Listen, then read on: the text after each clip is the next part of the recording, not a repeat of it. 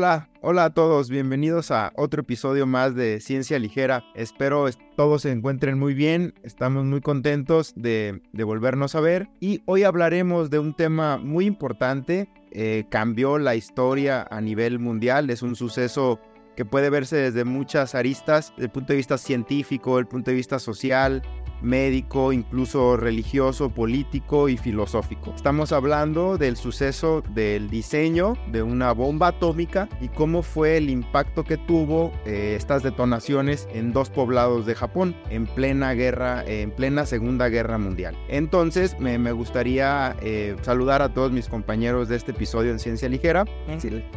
Hola.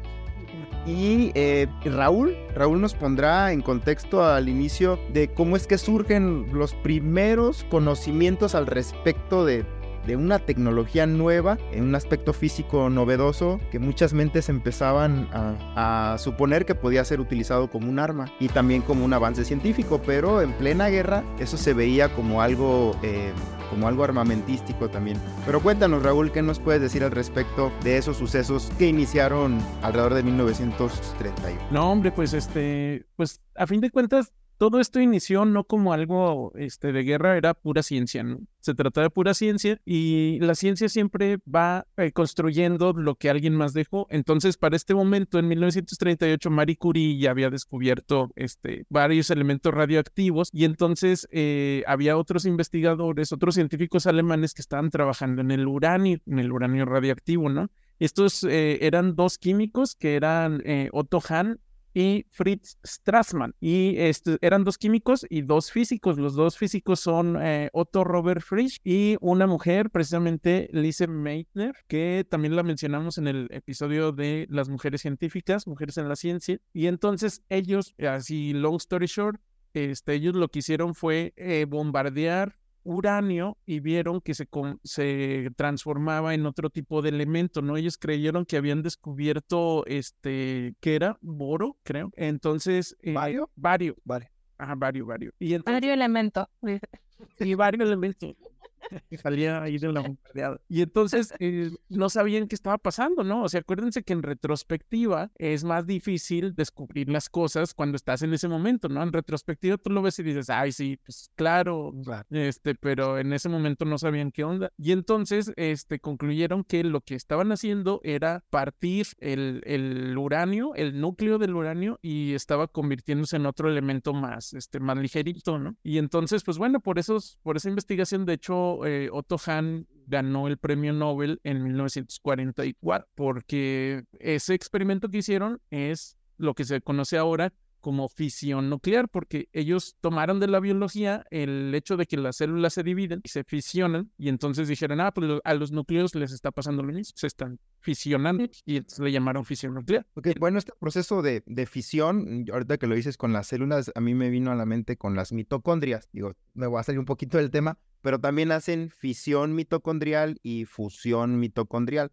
Cuando se tienen que dividir por ser organelos semiautónomos, se tienen que eh, fisionar y también eh, fusionar. Eh, lo, hemos visto entonces en, en, otros aspectos de la ciencia. Y a esto que nos dices como nuevos conceptos, pues también un físico muy famoso en Alemania, creo que es Heisenberg, había tenido ya trabajos pues relacionados a esos descubrimientos y ahí es donde inicia una carrera, pues algunos dicen que una carrera política eh, de guerra también entre las naciones que se encontraban en conflicto sobre todo Alemania y, Estados Unidos, pero que sabíamos también que, Japón estaba metido en ese conflicto. ¿Qué habrá sucedido en, esas comunicaciones entre mm, Alemania, eh, Estados Unidos? Porque era un, eran momentos donde los espías eh, estaban a todo lo que, lo que daban. Todo el mundo era sospechoso de ser un espía, eh, mismo Oppenheimer, que ya veremos quién era o quién fue más bien. muchos, aún siendo una parte importante eh, en la historia, también fue vigilado mucho tiempo por el mismo gobierno de Estados Unidos para evitar fuga de información. Y de hecho, pues de los, de los que descubrieron la fisión, la misma Lise Meitner, ella era sueca austriaca y se, se tuvo que ir de Alemania cuando empezó el régimen de Hitler y huyó a, su, a Suecia. Entonces, este, había todo este, este clima político bien, este, bien pesado del régimen nazista y la sombra del régimen nazista en toda Europa. Y, y, aparte de ella, pues fueron varios científicos también, físicos teóricos, que también estaban en Alemania. De hecho, Alemania era el que llevaba como que la cabeza de estas investigaciones en fisión nuclear, pero cuando se viene todo este problema de la guerra, muchos, este, muchos se van de, de Alemania y algunos caen en, en, Estados Unidos, ¿no? Y ellos en Estados Unidos conocen un poco de lo que se está haciendo allá y ellos empiezan a pensar que estas nuevas investigaciones que están encontrando en fisión nuclear pueden tener consecuencias catastróficas y que le podría dar una ventaja a Alemania. Sí. Que para ese tiempo ya estaba, empezaba a perder, ¿no? Eh, ya tenía cada vez más bajas. Alemania iba, iba pues de alguna forma perdiendo. La Ajá, pero sí, pero sí, sí existía información en, entre los espías, me imagino, que, que decían que sí estaban tratando de hacer un tipo de artefacto explosivo, ¿no? Sí, ¿no? Y además, este, además, la, la inteligencia británica estaba intentando de evitar ese avance. O sea, por ejemplo, Niels Bohr, que era un gran científico ya en ese momento, daba charlas este, abiertas al público y él estaba en ese entonces en Dinamarca, me parece. Sí. No creo si en Dinamarca o en Noruega. Creo que en Copenhague. Ah, Dinamarca. Y entonces los, los nazis iban a sus charlas y tomar notas sobre cómo podían, este, utilizar la energía nuclear, ¿no? Y entonces cuando los británicos se dan cuenta de eso, este, dicen, no, este no lo tenemos que llevar porque no le podemos callar la boca, no va a parar de hablar, este, y lo sacaron en la, en la panza de un avión este, de estos de hélice y lo llevaron a Inglaterra, ¿no? Y lo llevaron así con, con oxígeno para que no lo cacharan, para poder despegar de un, de una, este, de un aeropuerto clandestino y se le acabó el oxígeno a la mitad del camino y casi se muere, y, pero finalmente lo, lo lograron sacar este, y lo separaron de la familia. Todo para evitar el avance de la bomba atómica en Alemania. Y que de hecho Inglaterra también estaba trabajando en, en, en esta bomba. Al parecer a, a, los inicios no le importaba tanto a Estados Unidos porque él no estaba metido en la guerra, pero a Inglaterra sí le importaba porque ya tenía, estaba bajo asedio de, de Alemania. Entonces ellos sí estaban tratando de desarrollar, de hecho, desarrollaron también investigaciones. Iban adelantados, Ajá. eran también de los que iban más adelantados.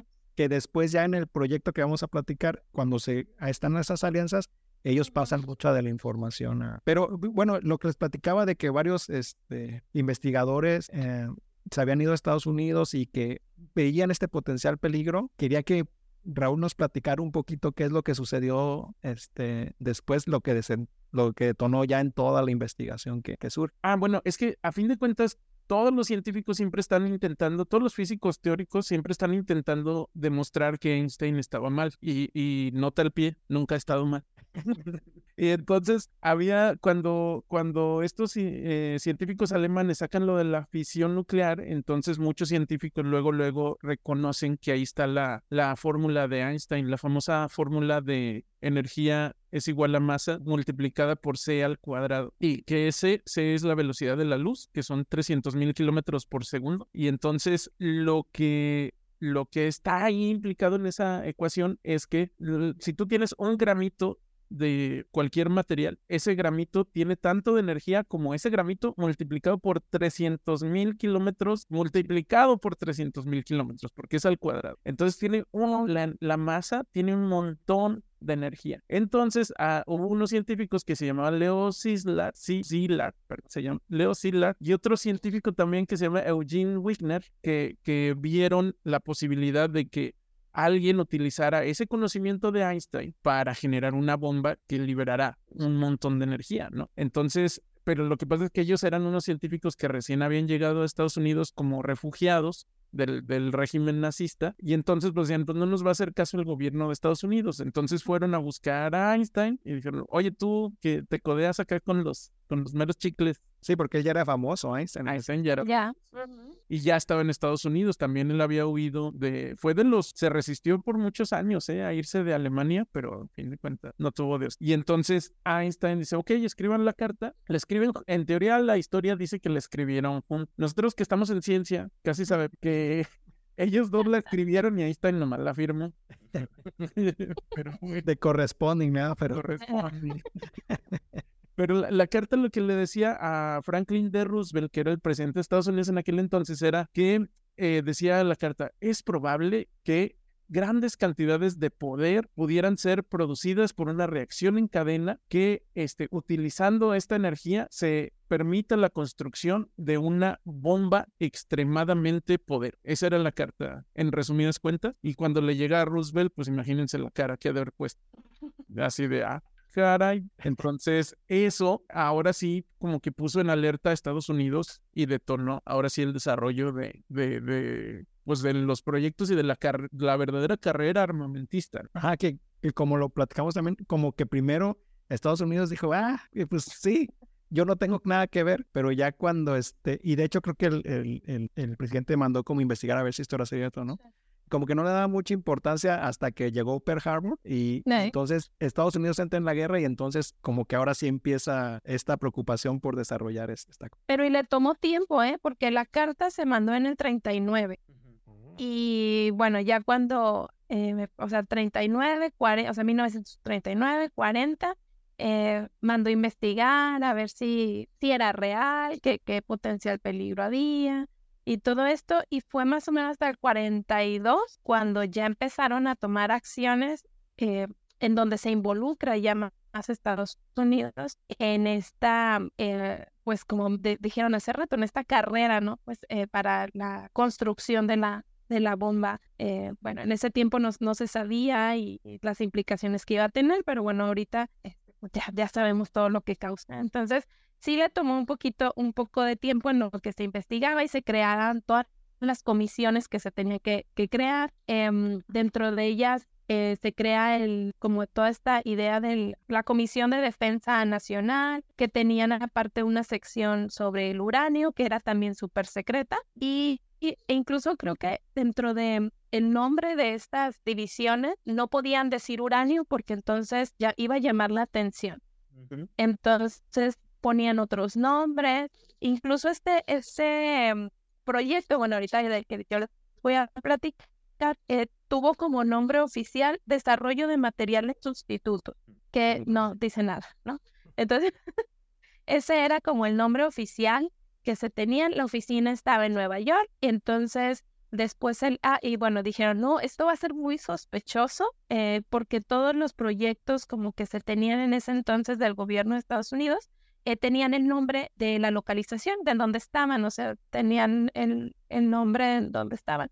Entonces dijeron, no, esto va a ser muy sospechoso, se queda como el nombre oficial y le empiezan a nombrar Distrito Manhattan, porque las oficinas estaban en Nueva York, en Manhattan. Y entonces, eh, por mucho tiempo fue Distrito Manhattan y se convirtió o evolucionó eventualmente en el proyecto Manhattan. Al frente de todo el proyecto Manhattan estaba un militar que fue asignado, no fue la primera opción del presidente ni de toda defensa nacional, eh, pero el primero que pusieron, mm, como que no, nomás no se le veía, no era movido. Y entonces dijeron, ¿saben qué? Necesitamos a alguien más movido, alguien que, que sea como, que, que agilice este proceso. Y eh, a quien asignan en este momento como el jefe o el, el que va a dirigir todo el proyecto es Leslie Groves o Groups, no sé cómo se pronuncia.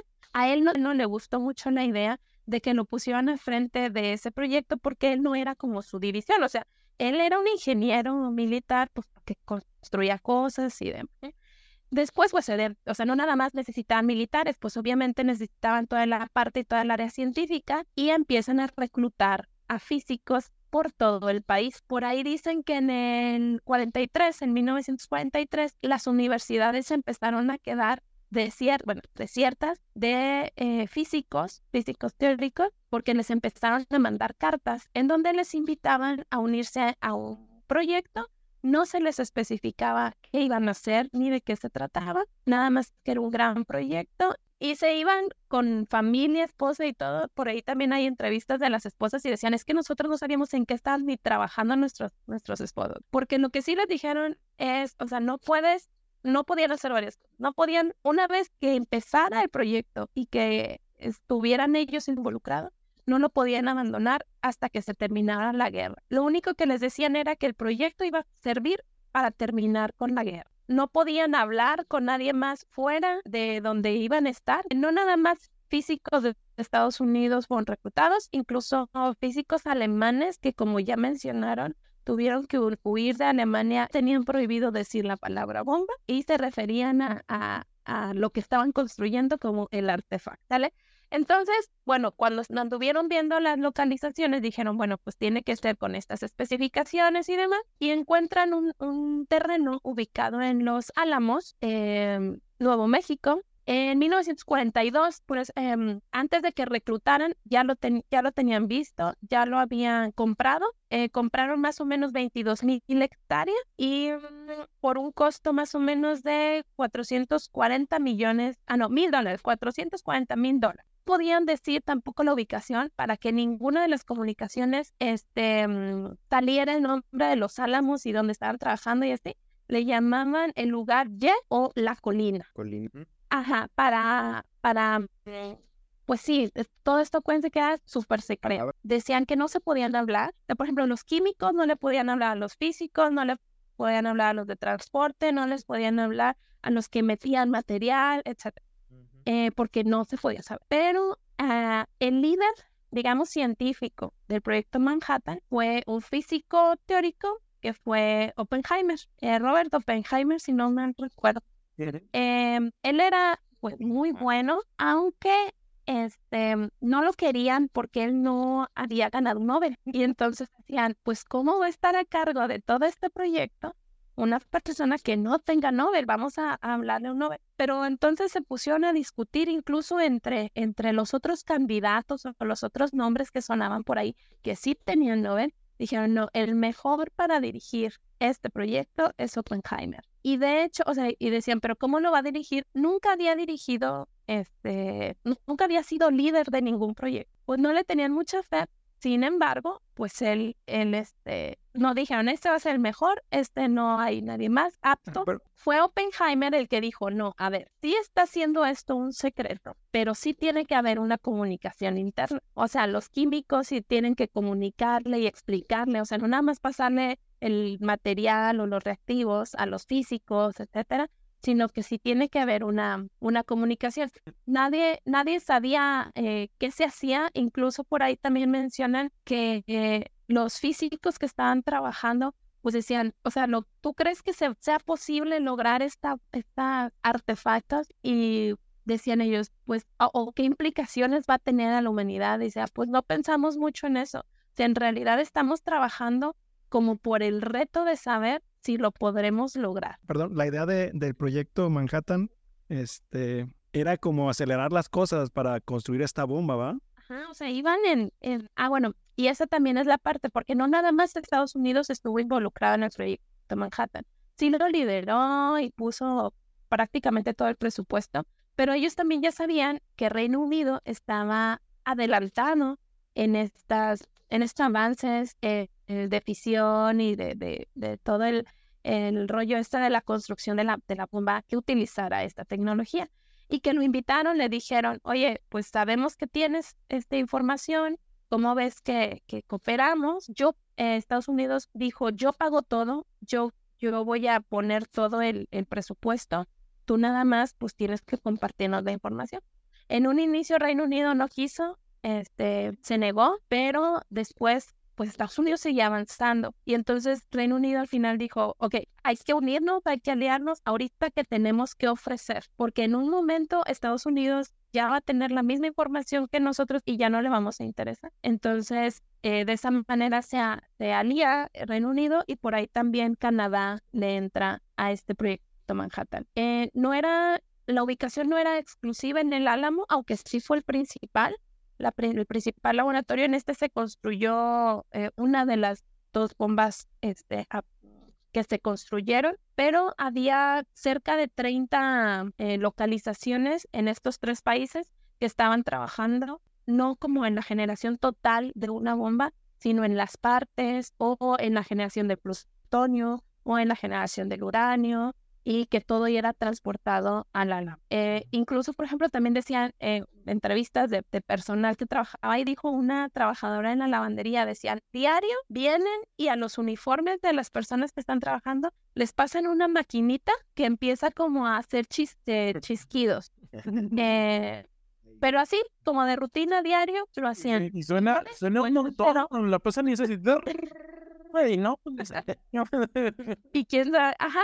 Y bueno, ya dice que después se enteró que lo que estaban buscando pues era radiación, ¿no? Restos de radiación. Tallándole ahí con las manos. Y Nada. ella tallándole, dijo, le decían, esta chisqueó mucho, hay que tallarle más. La- Y ya, pues, en, en general, pues ese fue el gran proyecto que culminó con, pues, con uno de los eventos históricos también que, que pues, tuvo un gran impacto, que nos va a contar Ala. Y bueno, yo sí quisiera un poquito adentrarme todavía más en el personaje Oppenheimer, que en teoría era un judío que nació en mismo Nueva York, nació en Manhattan. Eh, su hermano también fue físico, aunque de menor, eh, digamos, jerarquía que, que Robert Oppenheimer. También fue físico, eh, tuvo dos hijos y, y este Oppenheimer falleció en el 1967 y pues todos sabemos o ¿De podríamos cáncer o qué? falleció. Tuvo cáncer, cáncer de garganta, aunque en la historia también relatan que él era muy fumador, era un fumador activo y posiblemente estuvo expuesto a muchos efectos de la radiación de manera crónica, puede ser, pues al estar presente en este evento que nos dice Mariana de las pruebas, porque al menos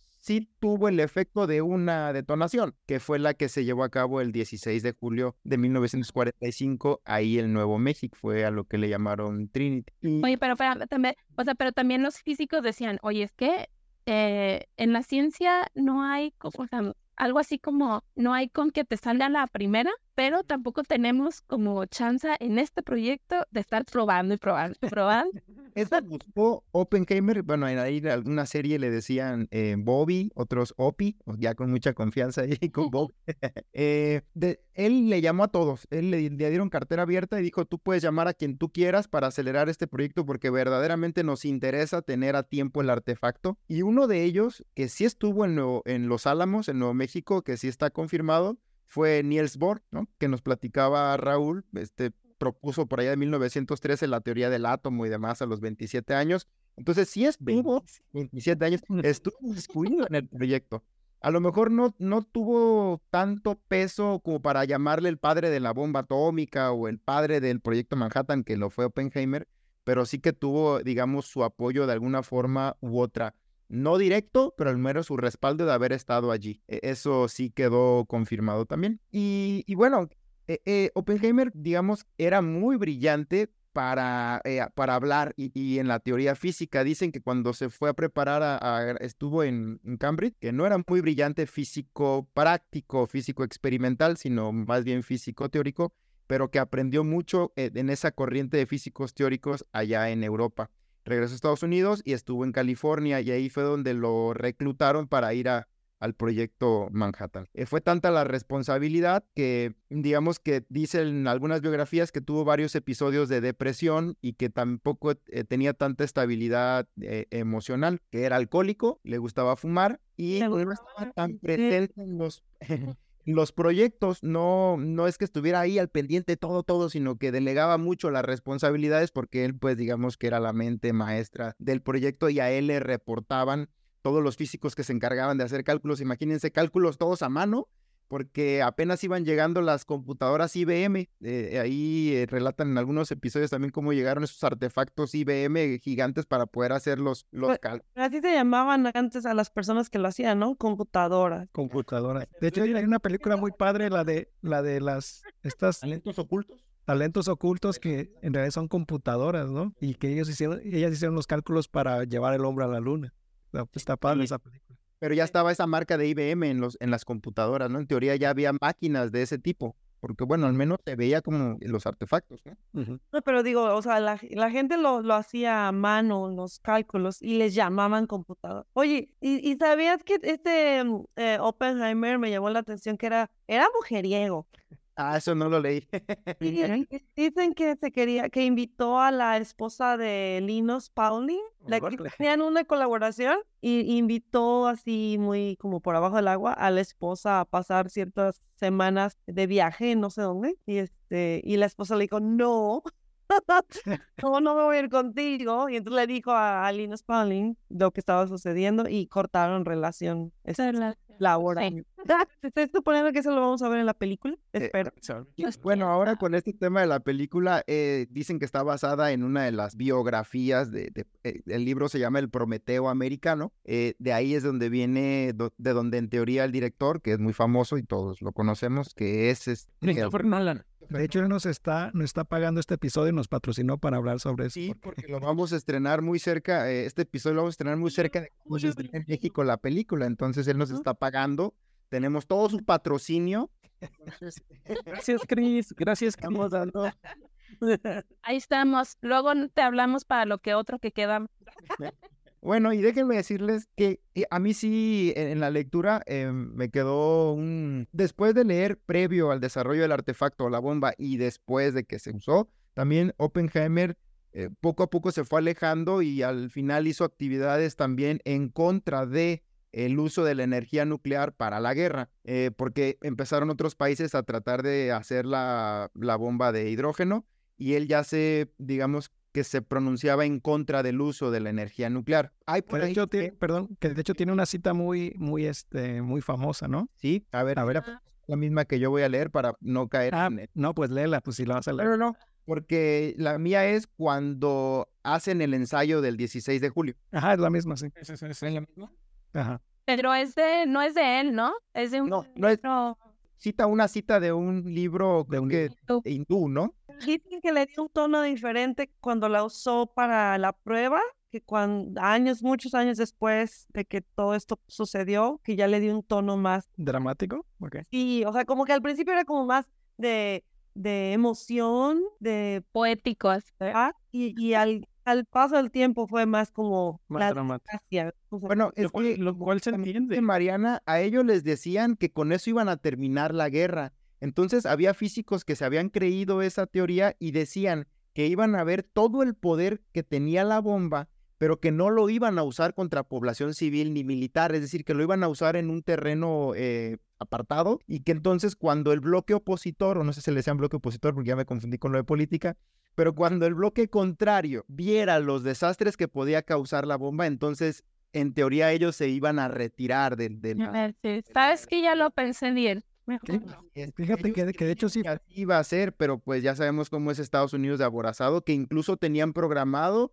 el ensayo para el 4 de julio, una fecha pues evidentemente histórica para Estados Unidos, pero no le salieron las cosas para el 4 de julio, entonces fue hasta el 16 de julio y aquí ya encontré la, eh, la cita esta que eh, es de un libro sagrado hindú, Bhag- Bhagavad Gita, y le ponen entre comillas, el Todopoderoso abrió las puertas del cielo y la luz de mil soles cantó a coro, yo soy la muerte, el fin de todos los tiempos. En teoría, suponiendo que sí podían acabar esta guerra, que nunca más iba a haber una guerra de, tan- de tal dimensión, digo, a la fecha no hemos tenido la tercera guerra mundial, en teoría ha funcionado algunos acuerdos de, del desarme nuclear, pero ahora ya como 12 o 13 países en el mundo tienen armas nucleares y todavía mucho más, eh, digamos, potentes o peligrosas que la que se detonaron en el 6 de agosto y el 9 de agosto de 1945, primero en la ciudad de Hiroshima y en Nagasaki. Se calculaba que en Hiroshima había alrededor de unos 30 mil habitantes y tres días después se, se lanzó sobre Nagasaki que tenía más habitantes. Dicen y relatan los, los sobrevivientes que a los japoneses mismos no les gusta o no les gustaba que les llamaran sobrevivientes. Les desagradaba que les dijeran survivors o sobrevivientes y usaban un término pues japonés que era ibakusha, que ellos preferían que les dijeran ibakusha a quienes habían estado en, en, el, en la explosión, en la detonación eh, nuclear. Sí, ¿Y ¿Tiene alguna tra- traducción? Sí, personas que, que vivieron a una explosión, no que sobrevivieron, sino que Que vivieron estuvieron ahí. dentro de la explosión, así es. Eso es otro contexto diferente. Y en teoría, eh, ya siendo también pues visiones un poquito más hacia adelante, prospectivas, eh, el, el gobierno japonés no era muy bueno como en este momento nosotros podemos llegar a creer que lo pudo haber sido. En teoría dicen que Japón, y los relatos lo cuentan, pues vivía el sueño, vivía el sueño del emperador, donde eran los hijos del sol y que debían dominar todo el mundo. Y era así que se iban expandiendo sobre otros países y a Corea lo hicieron pedazos, a China lo hicieron pedazos. Muchos coreanos migraron hacia Japón y les tocó el efecto de la bomba siendo coreanos viviendo en Japón porque venían refugiados de Corea. O sea, Japón de verdad que era, dicen, sanguinario esos, eh, esos reportes de historia. Eran muy fieles a, a la teoría del emperador de ir a conquistar pues prácticamente todo el mundo. Y por eso es que en, en, varias partes de la guerra eran ellos verdaderos kamikazes, ¿no? Porque les decían que el morir en guerra, en batalla, era ir con el emperador. Entonces, bueno, ahí hay también varias teorías conspiracionistas que unos pueden llegar a decir que la bomba quizá no era tanto para Japón, sino que era para Alemania, pero ya las cosas no se daban y luego había venido lo de Pearl Harbor y de alguna forma tenían que vengarse y por eso fue que lo usaron ahí en Japón. Cuando se detona la bomba, cuando avientan la bomba, ya es, de hecho, Estados Unidos ya había firmado con, junto con Rusia y Alemania la rendición de Alemania. O sea, por, de hecho, yeah. fue una de las cosas que pensaron si detonar la bomba o no detonar porque ya la, la guerra estaba a punto de, de, terminar. Entonces dicen, aunque no se hubiera aventado la bomba ya se iba a terminar, pero que según este Harry Truman, porque murió Roosevelt, siguió Harry Truman, dijo, bueno, si ya la tenemos hay que aventar. Aquí tenemos que demostrar dominio. ¿no? Y, de, y, de hecho, y de hecho se había pensado en, en aventarse en las costas en, de, de Japón, no propiamente en un, como comentaste, en una ciudad, sino era nada más para mostrar como el poder de la bomba y que se rendieran, pero que Truman dijo, no, hay que llevarlo a un lugar estratégico. Porque, porque también ya habían tenido la, este, la experiencia de la Primera Guerra Mundial, en donde no pusieron todo el, el uh, o sea, no, dejar, no hicieron todo el poder caer contra los alemanes. Hacerse notar, sí. No, querían probar, tenían que decir, no, es que tenemos que acabar la guerra, pues sí, del, desde los fundamentos y completamente aniquilar a los opositores, porque si no van a volver a, a vamos a tener una... O sea, que les quede claro que con nosotros no. Exacto, porque eso fue lo que pasó con, entre la primera y la segunda, los alemanes no, no, la rendición no fue como completa y entonces les, les dieron chance de recuperarse entre la primera y la, la para para hacer la Segunda Guerra Mundial. Entonces ahora Ah, hay que estar seguros de que la iban a completamente terminar con el poder de los opositores y que, completa, que se, ren- se rindieran completamente, ¿no? Para que no volvieran. Sí, pero fíjate, o sea, qué tanto les importaba eso, que dentro del proyecto Manhattan decían que algunos de los físicos que estaban trabajando, pues mientras estaban ahí compartiendo sus ideas y demás, eh, uno em, hizo la pregunta de decir, bueno, ¿y qué tal que si cuando se avienta la bomba libera tanta energía y tanto calor que llegamos hasta incendiar la atmósfera? Y eso terminaría con la vida en todo el Y dije, "Meh". o sea, Ahora, de, de eso, viendo el, el- impacto que tuvo las dos detonaciones ya en territorio japonés, em, murieron 150 mil habitantes entre Hiroshima y Nagasaki, que para esos tiempos de o sea, días de guerra fueron, fueron, y eran población civil, o sea, no era población militar, era militar. población civil. Y, y los estos Ibakusha, bueno, los sobrevivientes de, de- la bomba, relatan que vieron el destello más grande de su vida, cegados por completo, no veían, no escuchaban nada. Y cuando empezaron a, eh, se veían sombras entre el humo, que eso también quedó, generó controversia. Y después vino una lluvia negra, eh, que empezó a caer una lluvia radioactiva. Y es- fue cuando empezaron a verse, dicen ellos, sin ojos. Se veían prácticamente las órbitas y gentes, eh, bueno, personas, perdón, caminando sin ojos y la piel completamente láser. Y ya los que los sobrevivientes empezaron a relatar e incluso fueron eh, objeto de discriminación entre los mismos japoneses.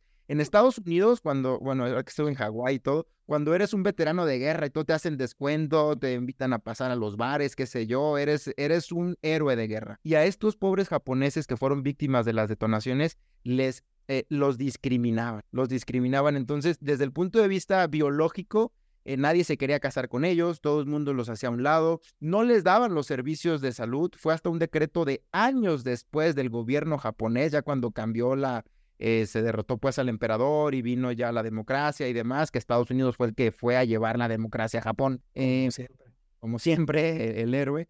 Eh, y ya después, ahora sí le empezaron a dar atención a esos eh, sobrevivientes, empezando a hacer grandes cohortes de análisis clínicos, quién sabe con, bajo qué cartas de consentimiento informado, porque los metían a todos a un cuartito, los desvestían, les tomaban fotos, no les daban nada, nada más los veían cómo iban en una evolución, faltando por completo a los códigos de ética actuales, etcétera. Bueno, Fue un desastre eso en la investigación. ¿Y qué obtenieron o qué obtuvieron eh, de ello? Pues que sí hubo un incremento del riesgo, alrededor de un 20% el riesgo relativo de muerte, 55% eh, de algún cáncer sólido y 310% de riesgo incrementado de leucemia. Y los niños fueron los que más la padecieron. Eh, esto fue lo que encontraron con respecto a los riesgos relacionados a oncología. Y a los no oncológicos, trastornos menstruales, trastornos tiroideos, metabólicos, hipertensión arterial y cardiovasculares. Y déjenme decirles que ya en estudios recientes, utilizando ya tecnología de nueva generación, secuenciación eh, de segunda y tercera generación, eh, genoma completo, perdón, eh, de algo que se tenía una teoría era que los descendientes de esos sobrevivientes podrían tener mutaciones nuevas en genes o SNVs, pero no encontraron diferencias em, con significancia estadística en cuanto a la cantidad, comparando tríos expuestos contra tríos de padres, al menos uno de ellos dos expuestos y no encontraron diferencias. De las debilidades y limitantes de ese, de ese artículo, los autores comentan, fue en 2018, que no se evaluó un perfil transcriptómico ni una modificación del epigenoma. Entonces dicen algunos que eso puede ser todavía lo que explique algunas manifestaciones transgeneracionales. Y en un minuto les digo que hay un nuevo, bueno, una nueva corriente de algo que se llama herencia epigenética transgeneracional, que es tú estás expuesto al agente ambiental no lo padeces tú, no lo padecen tus hijos, sino la tercera generación. En este caso serían tus bisnietos. Y hay un artículo 2021 donde han demostrado una mayor tasa de, incidencia de eventos depresivos y trastorno de estrés postraumático a los que fueron eh, bisnietos de los sobrevivientes de, de, de la bomba. No sabemos entonces si apenas vienen las nuevas investigaciones para, mm, ahí sí, cáncer y otros efectos que no hayan sido todavía evaluados, pero ya utilizando modificaciones en el epigenoma. Ahora, yo, yo quisiera recordarle a, los que nos están escuchando que muchas de las muertes de, de la bomba se fueron, fueron dados por el calor, el momento y que, que, se, que se generó en, en, la explosión. Pero muchas de las muertes ocurrieron después por estos tipos de cáncer. Porque una de las cosas de, estas bombas atómicas de, no importa el tipo de, bomba atómica, por ahorita vamos a ver los tipos de siempre liberan una cantidad grande de neutrones y esos neutrones eh, son en, realidad son radiación, esos se liberan hacia la bueno, hacia afuera de donde fue el estallido de la bomba y eso penetra, este, no importa si estás dentro de una casa, llega y se te penetra hasta las células y causa mutaciones a, nivel eh, del DNA, que eso fue lo que causó mucho, este, muchas muertes después a causa del cáncer, ¿no? O sea, no solo es la explosión. En ese momento. En ese momento, sino que ya después también, este, y después vamos a ver ya que termina hablando de Hiroshima, no sé si ya terminó, otras implicaciones que tiene. ¿Hablaron de la cantidad de energía de cada una de las bombas? No, a ver, platícanos. Sí, de los kilotones, ¿verdad? Nada más quiero decir también, otra de las cosas es que todo lo que queda en contacto después de la bomba también se vuelve radioactivo. Entonces no solo es, no solo es la radiación que le llega a las personas, sino toda la ciudad hasta un cierto radio es totalmente radioactivo y ya no se puede utilizar, ya nadie puede vivir ahí porque es radioactiva. Bueno, un mito de lo que dijeron es que nunca nada iba a volver a crecer ahí en Hiroshima, en Nagasaki, pero no, a los pocos meses empezaron a crecer las plantitas otra vez. no sé cómo lo hicieron, pero las plantitas empezaron a crecer. Claro que había marcas de radiación, como, como nos dice Raúl, que tardaron años en desaparecer y algunos dicen que todavía, pues que se fueron al ambiente y que quedaron todavía de alguna forma vueltos, ¿no? Pero bueno, dicen que no había nada y sí había plantitas. Sí, hay. Bueno, esto y bueno, este, como ya nos platicaron los efectos que pues, se vieron inmediatamente y otros a largo plazo, eh, pero los efectos inmediatos que se vieron eh, fueron pues tan impactantes que hicieron que muchas de las personas que estaban trabajando en el proyecto Manhattan eh, pues renunciaran, se dieran cuenta de lo que pues habían creado, eh, pero que todavía había personas que eh, pues seguían creyendo que gracias a ellos se terminó la guerra. O sea, todavía seguían con esa idea por la cual o sea, fueron ellos reclutados. Pero sí, en ese momento, en el, en el 45, que fue cuando eh, se bombardearon estas dos ciudades, pues muchos, muchos abandonaron el proyecto y ya para finales, me parece 31 de diciembre del 46, dejó de existir el proyecto proyecto Manhattan y se, o sea, se ha finalizado todo este proyecto ya con eh, muy poco personal. Por ahí creo que llegaron a tener hasta 130 mil personas este, trabajando pero ya para después de lo que pasó en Hiroshima y Nagasaki, ya la cantidad de empleados bajó mucho, justo por eso, porque se dieron cuenta de que todo, todo el, el, el, pues los estragos a, estas poblaciones que habían generado. Me recuerdo cuando Japón atacó a Estados Unidos en Pearl Harbor y el presidente dijo que era una fecha de la infamia y que quedará en la historia y no sé qué. O sea, contando el número de soldados que murieron, ok, sí fueron menos, pero eran además soldados, era, pues digamos, personal militar, pues. Pero acá ya nadie dijo de la infamia y ya nadie hizo el mismo drama para los pobres japoneses que fueron casi cientos mil con todo. Pues fue Estados Unidos, ¿no? Siempre esa desproporción en cuanto a la visión o a, nivel mundial. Y bueno, mismo que nos, nos dice Mariana, eh, uno de los pilotos que llevaba, ah, porque no hemos dicho cómo se llamaban los dos artefactos, ¿verdad? Uno se llamaba, el primero, Little Boy sobre Hiroshima. Y Fatman. El niño pequeño. El niño pequeño, Little Boy, y Fatman, eh, hombre obeso, que fue en la, en la segunda ciudad japonesa. Que se refería a, el nombre fue, se refería al, al primer diseño de la bomba. No, pero le pusieron así por el, ¿cómo se llama? Church, uh, el de Inglaterra. ¿Winston Churchill? Sí, así le pusieron, Fatman, uh, por hacer referencia a este. ¿A él? ¿Y, nos ibas a platicar de, de, la, de la potencia o de la energía? Sí, que las dos bombas, este, uh, bueno, el, el rango o la cantidad de energía que, que se liberó a partir de las bombas era para el, little boy, para el niño pequeño, era de 15 kilo, uh, kilo de TNT, eh, que significa tener a 15 mil toneladas de explosivos. Y si, si, si piensas en una tonelada, es tener una camioneta así grandota llena de explosivos de, de pólvora, este, que se puede como transportar, ¿no? En una camioneta grande. Y eso lo multiplicas por 15 mil toneladas y eso va a ser más o menos la cantidad de, de material o de, de, energía, ¿no? De, de se puede, um, que, que pudo uh, liberar el Little Boy. Y el el Fatman fue creo que 23 mil uh, kilotoneladas de TNT. O sea, el Fatman era más que el de Little Boy. ¿En serio? Sí. Yo, yo, quería decir que quien iba entonces en el avión, que al final era un B-29 me parece, que tuvieron que hacerle muchas modificaciones al avión porque el peso de la bomba no daba para poder despegar toda esa cosota.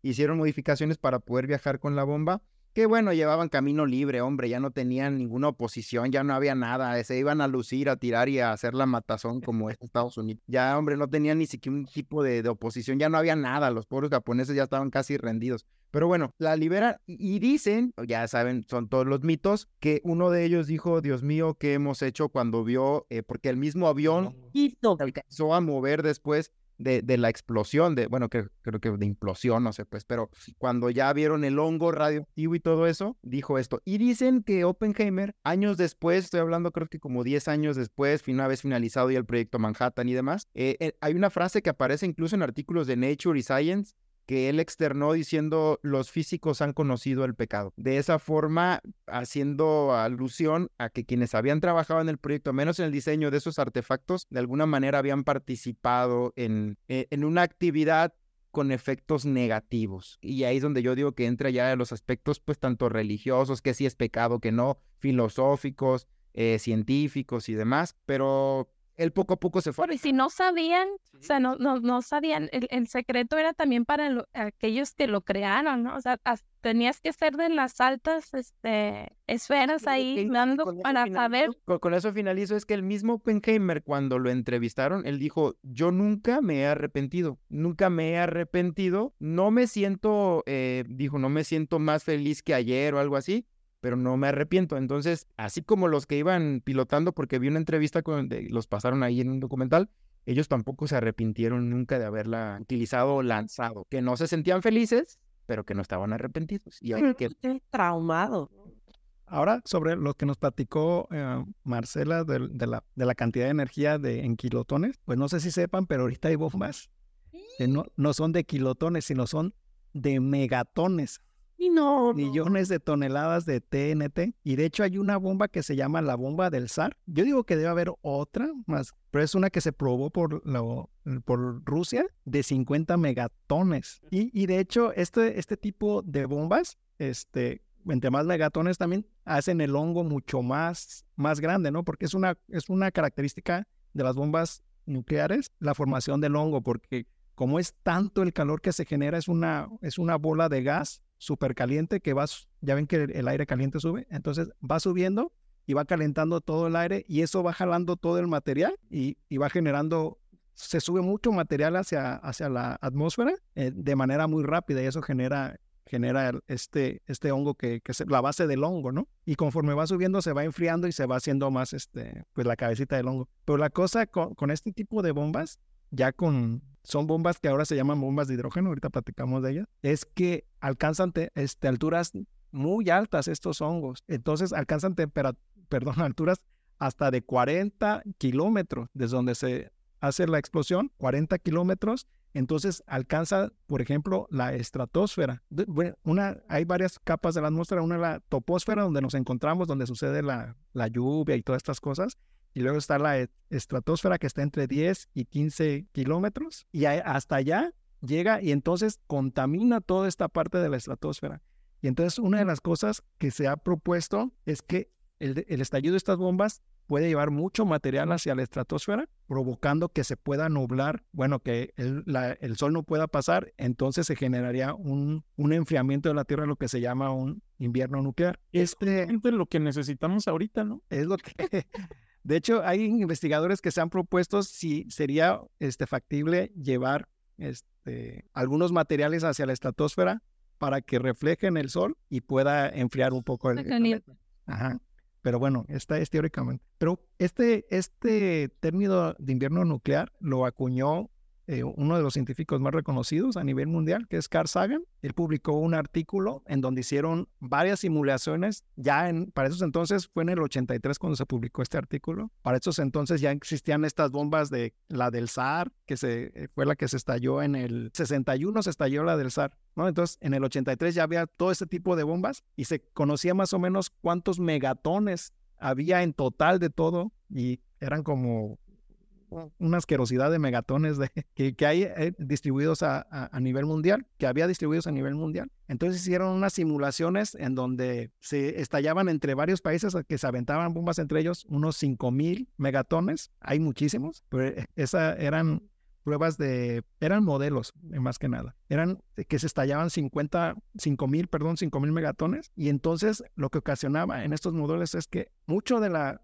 de los hongos llevaba mucha contaminación hacia la estratosfera, pero también como las bombas atómicas generan tanto calor y generan una ola de incendios, ¿no? Entonces queman las ciudades y todo, todo eso genera mucho, muchos, eh, mucho smog y que todo ese smog puede llegar hacia la, hacia la estratosfera. Y de hecho se ha visto, por ejemplo, en, en algunos incendios, los de Australia, los de Colombia, eran de hace pocos años, que mucho material, mucho yin que llegó a la estratosfera todavía permaneció varios años. Y entonces, este tipo de material lo que tiene refleja mucho la luz del sol. Entonces, lo que ellos proponen en este artículo del 83 es que tanto material, tanto de los hongos, tanto como todo el smog que se generaría por tanta quemazón, por tantos kilotones, se estarían eh, puestos en la estratosfera y eso haría una capa que no permitiría el paso de la luz del sol y entonces eso haría empezar a, a, bajar los, la temperatura hasta menos 15 o menos 25 grados Celsius, lo que provocaría que, bueno, si no entra el sol,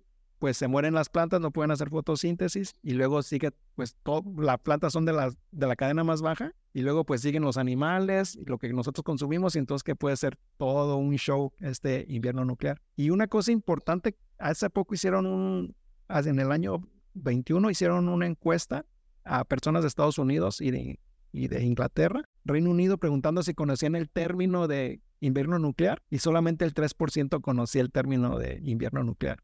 Entonces ellos se alarmaban porque no se daban cuenta y podían de hecho apoyar este, represalias nucleares en dado caso de que hubiera una, una detonación, pero no se dan cuenta por no conocer este término de lo que puede suceder aparte de la explosión, todo lo que puede desencadenar un invierno nuclear. Entonces, Para ese entonces, cuando hay un invierno nuclear, ya no va a haber humanos de todas maneras. pues sí, o sea, todos los que sobrevivan a la, a la explosión. ¿Cuáles? No, pues es que, por ejemplo, 5000, de bombas? O sea, se- no, sí, o sea, lo que pasa es que ese tipo de bombas se oye mucho, pero no es que va a arrasar con todo, con todo el mundo, sino con una, con un espacio en realidad en donde, donde se detona la bomba. pero, pero sí, pero lo que había escuchado es que si un país detona una de esas bombas de hidrógeno, Ajá. tienes el poder para hacerlo y lo haces, obviamente la respuesta va a ser que el, el Otra bomba de... va a, a hacer lo mismo, ¿no? Y entonces va a ser no una bomba, va a ser bombas y va a ser como una En muchas localizaciones. mutual assured destruction, o sea, una destrucción mutua, porque ¿Quién tiene? Estados dos Unidos, Reino lados. Unido, Francia, Israel, India, Rusia. Rusia, Rusia tiene una y, y, del y Norte. otra, o sea, va a haber una, no, no es nada más donde se detone una bomba, sino que va a haber Pero fíjate, guerra de fíjate, lo- fíjate en los países que estamos diciendo, todos son en el, en el, en el hemisferio norte. ¿Y qué pasó en el hemisferio sur? Ajá. Entonces, en realidad la destrucción sería mucho en el hemisferio norte, si eso sucede, pero en el hemisferio sur no. Pero el problema sería para ellos después el invierno nuclear, Ok. ¿no? Y una de y otra de las cosas que también como estas cosas llegan hasta la estratosfera, ahí lo que hace y como llega tan caliente, lo que provocan es que se unan los los átomos de oxígeno y de nitrógeno, formando óxidos de nitrógeno, y eso se carcome la capa de ozono. Y entonces, a pesar del invierno, aunque no va a entrar tanto sol, pero sí va a entrar mucha radiación UV, y eso nos va a provocar cáncer de piel y etcétera, ¿no? Entonces, es todo un, o sea, no nada más es el- la explosión, es la- todo lo que va a conllevar después de, ese, de esa Oye, explosión. pero no, no, eh, ¿por qué no explicas la diferencia entre una bomba atómica y una bomba de hidrógeno? Ah, en la química, bueno, en la física. Sí, me- bueno, la- las bombas que fueron las de Hiroshima y las de Nagasaki son bombas de fisión, como ya nos platicó este Raúl, ¿qué es la fisión? Pues son, se ponen este, átomos de uranio 230 y- 235 y esos son bombardeados con, una, con un neutrón. Entonces, cuando choca el neutrón contra el átomo, lo divide, que se llama fisión, pero después de esa fisión lo que sucede es que también se liberan otros neutrones y esos neutrones chocan contra otros átomos de uranio y se hace una reacción que se llama reacción en cadena y eso libera muchísima energía y, y es la explosión, ¿no? Esas son las, las, de, las de fisión. Y las, las de fusión, que son otro tipo que se llaman también bombas de hidrógeno o bombas termonucleares, son cuando dos átomos se juntan y al juntarse generan un... En, en la fisión lo que se genera es cuando se rompen elementos más livianos, pero en la fusión se juntan dos átomos y se juntan elementos más pesados, se hacen elementos más pesados y eso es lo que sucede de hecho en el Sol. No sé si ustedes sepan, pero el Sol está lleno de hidrógeno, ¿no? Y para que esta, para que esta dos núcleos puedan juntarse, dos elementos puedan juntarse, se necesita mucha presión y mucha energía porque estos dos este, átomos se van a repeler por sus cargas, pero entonces para poderse unir ocupan mucha presión o mucha energía y entonces en el Sol como en realidad es una cosa masiva, hay tanta gravedad que lo que hace es se comprimen y esa gravedad hace que, que se fusionen los núcleos y eso, la fusión de los núcleos libera energía, entonces eso se llama, se llama fusión nuclear. Ahora, otra cosa importante es que dependiendo también los átomos que se van a juntar, es si va a haber una reacción que se llama exotérmica que va a liberar energía o, endotérmica que va a absorber energía. ¿Ok? Para estas bombas atómicas se usan este, átomos ligeros, porque los átomos ligeros, más ligeros que el fierro, que el hierro, perdón, tienen esta capacidad de que cuando se unen liberan energía. Todos los demás pesados en realidad absorben energía. Entonces, ¿qué pasa en esta, en esta bomba de, de fusión? En realidad son bombas que son de fisión fusión y fisión, porque aquí en la Tierra no tenemos la capacidad de generar esa cantidad de calor que se requiere para unir a dos este, átomos, ¿no? En este caso son átomos de hidrógeno. Entonces lo que hacen estos chavos en, en- la bomba es, meten una bomba de fisión chiquita dentro de la bomba de, de hidrógeno y lo que hacen es, primero hacen una reacción nuclear, una fisión, eso genera mucho calor y mucha presión y eso hace que los isótopos de, de hidrógeno se, se unen y eso libera energía, pero también li- libera neutrones y esos neutrones le pegan a una capa de uranio y ahí se hace una cosa exponencial. Entonces es la energía de la fusión y la energía de la fisión juntas en una misma bomba. Y por eso es que se alcanzan estas cosas de megatones, ¿no? El reactor de Fukushima, que era también de... Todos, son de fisión. Ah, Sí, este, el reactor de fusión es una cosa como un sueño guajiro. ¿no? Es teórico todavía. Mucha gente está trabajando en eso, pero no, todavía no se logra. Lo que pasa es que la fusión eh, te da mucha más energía, un rendimiento energético. O sea, tú gastas mucho dinero y muchos recursos en llegar a las temperaturas del sol y a la presión del sol. Pero una vez que lo logras, generar energía a partir de la fusión te sale barato. Es así, con bien poquita materia generas un montonal de energía. Entonces, la idea es que el primer, la primer, el primer país que llegue a tener una reacción de fusión sostenida va a ser el que va a resolver nuestros problemas de energía. Va a ser y, una de las cosas es que se ocupan dos isótopos livianos de hidrógeno, uno que es el deuterio, que es que tiene un neutrón de más. Eh, ese dicen que está en grandes cantidades en el, en el mar, que ese no hay problema. El problema es el otro, el, tritio. que no es muy común en la naturaleza y de hecho hay muy poco y el, y el poco que hay está en las bombas termonucleares. y entonces es un material muy, muy caro. Entonces dicen que también se puede usar el, el helio, que de hecho cuando se fusiona en el sol, lo que sucede cuando se fusionan dos hidrógenos, se forma helio, ¿no? Entonces, otro de los es un isótopo de helio que se puede usar también en lugar del tritio, pero tampoco es muy común en la Tierra. Y dicen que puede haber muchos residuos de, de, ese helio en la luna. Entonces puede ser un, un buen este pretexto para regresar a Estados Unidos porque dicen que la otra vez no llegó, ¿eh? que, ah. la bandera que ondeaba no era verdad ¿eh? y que nomás la pusieron para la foto, pero que era un montaje de aquí de Churubusco que nunca llegó. de Churubusco. puede ser una buena forma de que, de que regresen a la luna y que traigan el, este isótopo de... Que lleguen por primera vez porque no han llegado. Y, entonces, eh, pues así es como funciona la bomba de, de, hidrógeno. Pero hay otra bomba, se llama bomba de neutrones. Y en esta bomba lo que pasa es lo mismo, es, eh, pero en esta cosa es fisión, fusión. Ya no hay otra fisión. Lo que pasa es, detonan una bomba pequeña otra vez de fisión con uranio y eso genera mucho calor y mucha presión y eso hace otra vez que se haga la fusión entre dos eh, isótopos de hidrógeno y eso libera este calor, pero en realidad lo que libera mucho son también neutrones y, ya no le ponen esa capa de uranio. Entonces esos neutrones son liberados en grandes cantidades y lo que sucede con estas bombas es que afecta y mata a los humanos, pero la infraestructura casi la deja intacta, ¿no? Es, no es tanto eh, la destrucción que se hace, pero libera tantos neutrones que genera mucho daño a, a, los humanos, ¿no? Y, de hecho se ha usado, se ha pensado usar como táctica de que se pueda usar que mate humanos, pero que la infraestructura quede para seguirse usando.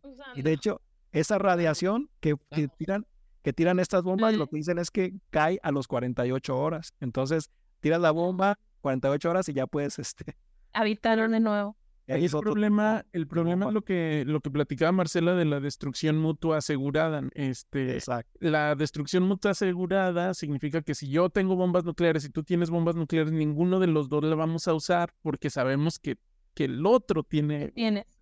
Pero en el momento en el que usas una, aunque sea táctica, yo no sé de cuál bomba aventar. Entonces yo digo, ah, ya, pues ahora ya libre para todos, venga. Y entonces ahí ya. ¿Para qué esa burrada de tener ahí guardadas las bombas? Pues aquí es esa estupidez de tener O sea, ya desarme para todos y. Ah, yo dije, ya que las usen. A ver, ese es un mensaje para los presidentes de Estados Unidos y de Rusia. Ya quiten esas cosas, por favor. Nada, deberían haber un desarme global y ya va. Pero no lo aceptaron después de que pasó todo esto, dijeron, ok, vamos a juntarnos, esto no está chido, o sea, que pasen, nadie debe tener. Eh, de hecho, la información de quien esté trabajando en bombas nucleares o que tengan que ver con, con eh, materiales radioactivos, etcétera, debe estar la información este, libre, o sea, se tiene que conocer, tiene que, tenemos que saber en qué está trabajando cada país y si tienen armas nucleares, se tiene que registrar, o sea, cosas y nadie aceptó. Fíjate, algo, algo que, que no mencioné sobre el invierno,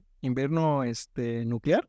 En realidad es teórico porque eso nunca ha sucedido, pero en realidad ese paper y junto con, eh, con Carl Sagan, que es un, un, gran divulgador, de hecho, cuando mandaron ese artículo todavía no se publicaba, se publicó en Science, todavía no se publicaba y él ya lo había publicado en una revista que se llama Parade, en Estados Unidos que, es muy, que era muy famosa, ya había publicado los resultados, no, no, los resultados como tal, pero sino ya había todas las implicaciones, ya las había este, publicado en octubre y el paper se publicó como en diciembre, ¿no?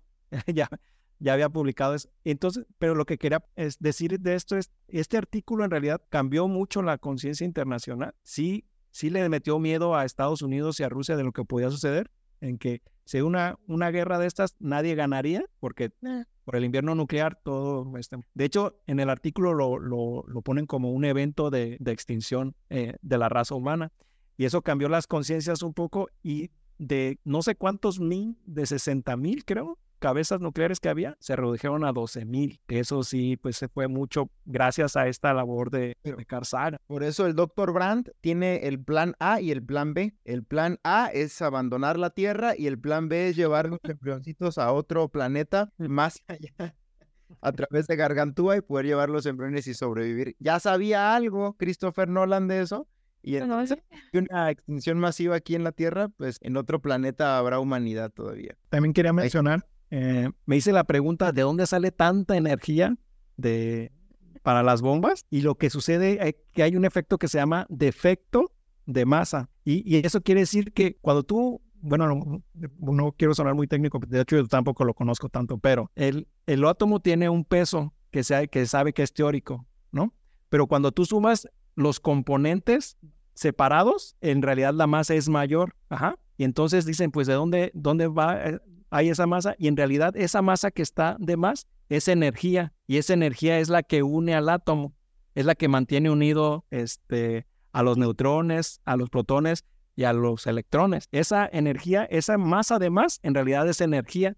Entonces, cuando existe una fisión, esa energía es la que se libera, o cuando existe la fusión, esa energía es la que se libera. Pues este sobrante que en realidad es la energía que está conteniendo al, al átomo, que lo mantiene junto. Y eso se me hizo interesante, porque a mí me dice, ¿de dónde sale tanta energía? Pues, y sale, porque no es uno, pues son muchos átomos los que... Y este, y bueno, yo nada más quiero agregar ya ah, como última aportación que este hablando del desarme nuclear, una física mexicana, Ana María Cheto, era este la presidenta de un consejo que se llamaba las conferencias Pugwash que abogaban por el desarme nuclear y de hecho también se les se les atribuye que mucho de la labor de desarme nuclear fue de ellos. Este y, y la la la este consejo recibió el Premio Nobel de la Paz en 1995, cuando Ana María Cheto era la presidenta del consejo. la qué padre. ¿Y ella que era física o algo así? Física, ella es física mexicana de la A lo mejor compró su título en Santo Domingo, ¿no? pues, pues dicen. el título en Santo Domingo y que cierto personaje del gobierno merece el Premio Nobel de la Paz. Ya ahí Lord Molécula lo, lo posicionó. y otra cosa sobre también, ahorita que me acordé, sobre el invierno nuclear. De hecho, en el, e, en el paper, el Carl Sagan, bueno, los autores del, del artículo dicen que, que tal vez estos modelos no son muy, muy factibles, pero que las consecuencias que se veían por el modelo este, eran muy, muy grandes. Y de hecho, hay gente que dice que este invierno nuclear no es posible por varios, este, por ejemplo, volcanes que han sucedido grandes, que han ah, aventado mucho material hacia la estratosfera, así como varios incendios, y que lo que han visto que en realidad ha bajado la temperatura a 0.003 grados Celsius, entonces ellos no le dan tanta credibilidad. Entonces, lo que dice Carl Sagan dice, bueno, puede estar equivocado en los datos, pero no me quiero a arriesgar a comprobarlo, ¿no? O sea, él no quiere una... Pero aquí hacemos el experimento. Exacto.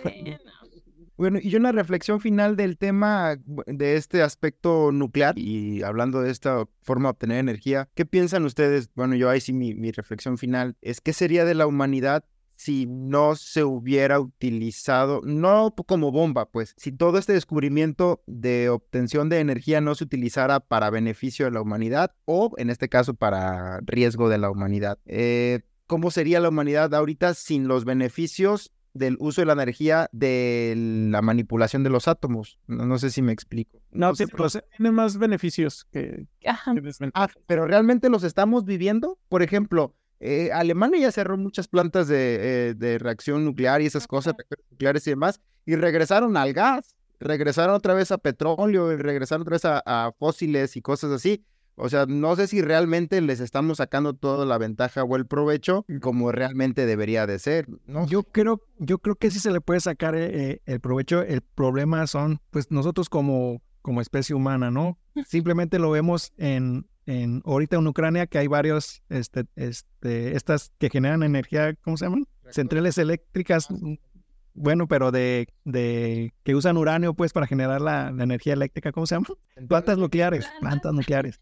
Entonces, ahora había una amenaza con, con, el, con el ejército ruso de que estaba invadiendo Ucrania, de que como estaban matando a la gente y todo, ya no había quien operara esas plantas nucleares y entonces puede haber un riesgo de explosión como existió ya en Chernobyl o como existió en Fukushima, cuando eso fue por terremoto y de hecho fueron varios este, desperdicios que se fueron al mar, ¿no? Entonces, yo creo que se le puede sacar provecho, pero como especie humana yo creo que mejor deberíamos irnos hacia el, hacia el gas, la luz solar, el eón, a la luz solar. Se... energía. Oye, no, oye, o hacer la fusión nuclear. La, obviamente la fusión es lo, lo mejor, ¿no? Pero fisión es el, el verdadero futuro que tenemos, no tenemos de otra, ¿no? Este, el problema con esas plantas que tuvieron, que tuvieron este clase de accidentes es el diseño. Eh, hay un, era un diseño muy anticuado, es un diseño para ahorrar dinero y ahora ya hay nuevos diseños de plantas nucleares que son seguras, que no, que si se les acaba el, este, el enfriador, el agua, lo que sea, no pasa absolutamente nada. Entonces, este, y, las, los países están alejando de, de la energía nuclear por cuestiones políticas, no son por cuestiones de eficiencia pues ya debería Pero también genera muchos residuos, ¿no, Raúl? Sí, pero no, no se considera los residuos, por ejemplo, una planta nuclear que está en Canadá tiene 30 años operando y ha generado lo de una alberquita de residuos nucleares. Ah, no sé qué es parecido.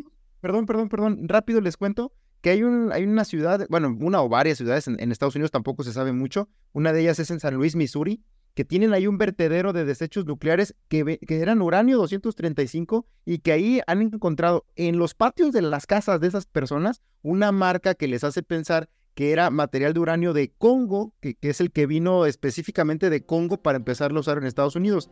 Y hay una alta incidencia de cáncer en esos pobladores de ese río que pasa al ladito de San Luis, Missouri. Yo lo que digo es por qué las personas llegaron a comprar sus casas ahí, pero no sabían. No sabían hasta que a sus espaldas estaba el vertedero nuclear y hay ahora y sigue activo un incendio en el subsuelo de ese vertedero que tienen miedo de que el, incendio vaya a llegar a donde están justo los residuos nucleares y que entonces vaya eh, pues la salida del humo. Y dicen que ya pesta horrible que esa salida del humo y que se está quedando ya prácticamente en sus pulmones y demás.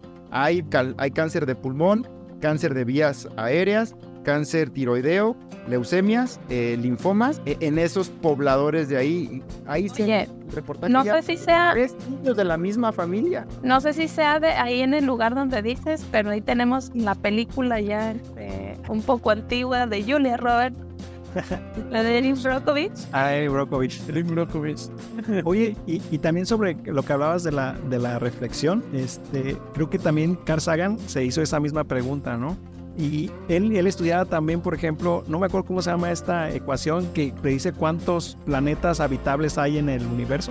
Creo que Raúl se sabe el nombre. Entonces, eran, eran muchísimos planetas. Entonces, de lo que decía Carl Sagan eran, pues, debe de haber muchas civilizaciones. ¿Por qué no vienen? ¿Por qué no vienen a visitarnos? La ecuación de Drake se llama. Ajá. Entonces lo que, lo que se comenta que, que Carl Sagan llegó a la conclusión de que, claro, todos llegaron al conocimiento de la fisión nuclear y se destruyeron. Entonces, este, pues está interesante ese pensamiento, ¿no? Que, que, nos deja ahí Carl Sagan, ¿no? O sea, surgieron muchas civilizaciones, pero al descubrir el poder nuclear, se destruyeron. Entonces, ah, no, esta, esta, reflexión que dicen de, de Einstein, ¿no? Que dice, no sé cómo va a ser la tercera. Ah, también. Mundial, pero ya sé la cuarta. La cuarta va a ser con palos y con piedras. Ah, yo pues, también leí un artículo reciente de la explosión de una bomba, no sé si está bien dicho o no explosión, pero en la India eh, y de manera subterránea y fue 17 veces más la potencia de la que se detonó en Hiroshima, pero fue en, eh, o sea, abajo, no arriba, sino tierra abajo.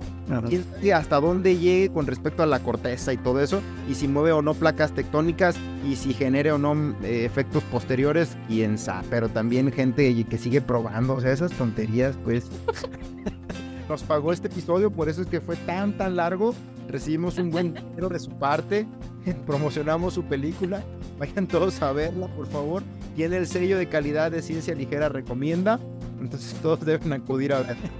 Bueno, y bueno, ya pues para terminar, no se, eh, no se olviden de eh, seguirnos en todas las redes, en Facebook, Instagram, Twitter, TikTok y bueno, en el canal de YouTube de Ciencia Ligera. Esperamos que les haya gustado el episodio. Em, que lo vean y luego vayan a ver la película y ya saben un poquito de todo lo que sucedió. Entonces, pues ya, nos despedimos y hasta la próxima. Hasta luego, chicos. Bye.